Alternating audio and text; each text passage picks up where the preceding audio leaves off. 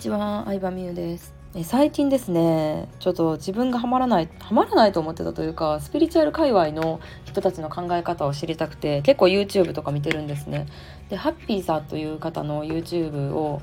結構見てるんですけど、セミナー動画とかの切り抜きみたいなやつ。で、いや、なんかいいなって思いましたね。うん、とかひろこグレースさんっていう、まあ、恋愛コンサルをされてる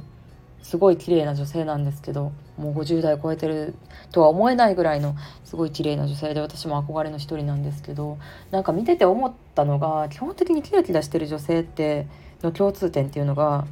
まあ自分がいかに気分いい状態を保てるかっていうのにすっごい労力をかけてるんですよ。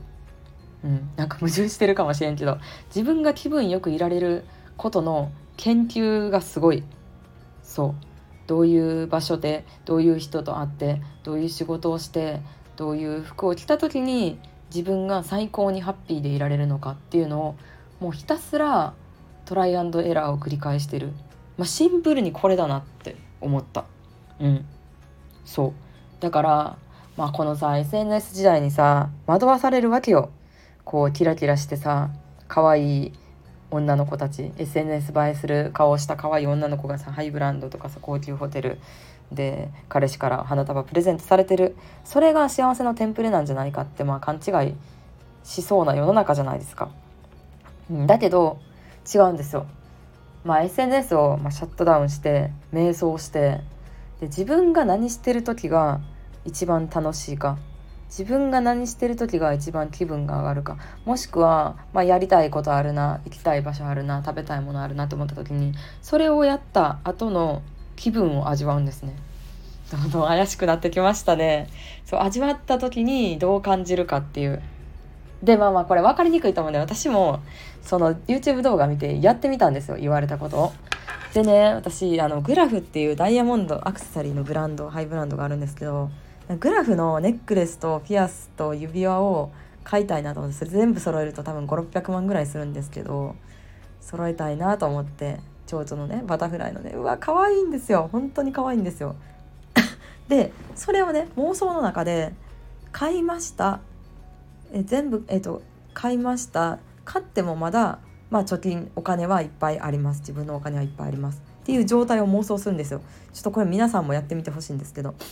自分がさやりたいこととかこれこういうこういう感じやったら最高やなって思う状態を想像して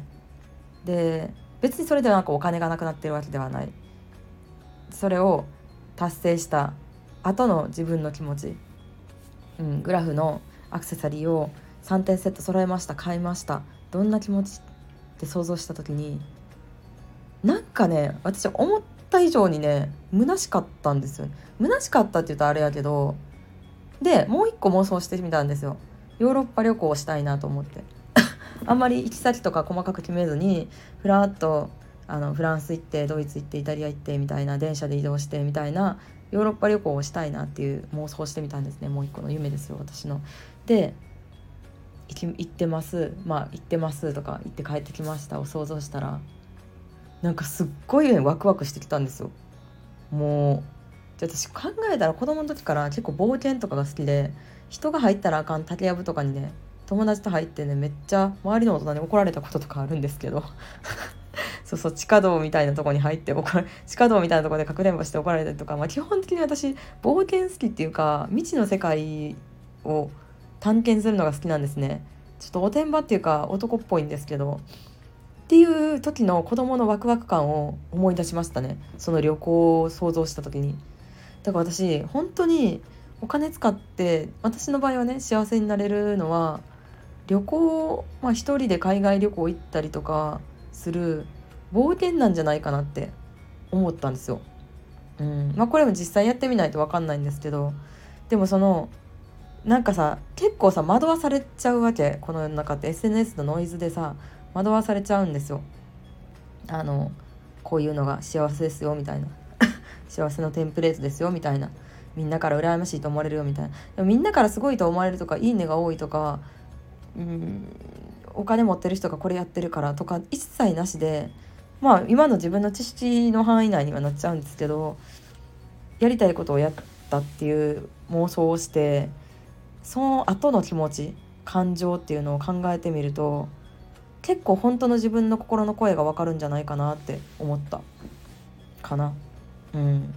そうもちろんねそのねアクセサリーも欲しいものが意外とないから今。高いんですけど欲しいものは。高いんですけど物としてはあれもこれもあれもこれもっていう感じじゃなくてもうバーキンとグラフぐらいだなって思ったんですけどなんかね優先順位としては旅行かなって思った、うん、欲しいものは全部手に入れたいから頑張るけど欲しいものは全部手に入れますけどね私は。いやでもそのなんだろうな。それを買うこと自体というよりかは買えるようになった自分に喜びを感じるタイプではあるなと思いますね。うんディオールのバッグ買った時もそういう感じがありましたね確かにディオールのバッグめっちゃ可愛くて初めて見た時にえ何この可愛いカバンやばもうえ絶対欲しいと思って思ったんですけどそれ以上にそれを変えた自分もう本当に手取り16万の貧乏 OL で手取り16万で家に5万入れて11万しか自由に使えるお金がない。その中でもコツコツ副業と節約を頑張るっていう、まあ、超地味な状態から買えるようになったんやなっていうのに喜びを感じたっていう感じ。がなんかまあ嬉しかったんですけど、まあ、でもやっぱりあの冒険冒険したいなって思いましたねシンプルに。そうその冒険とさなんかさハイブランドのアクセサリーを買うって相反してるしアクセサリーを買った後に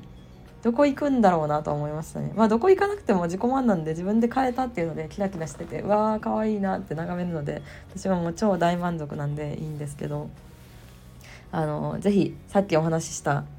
自分が欲しいもの全部買いました。やりたいこと全部やりました。その後の気持ちはどういう感情になってるかっていうのをえ本当にやってみてほしいな。これやって結構自分の心の動き分かったから、うん、これ何回もやってみるといいんやろうなって思いました。ということで今日はあのスピリチュアル界隈で有名なハッピーさんの動画のワークの紹介でした。ではでは。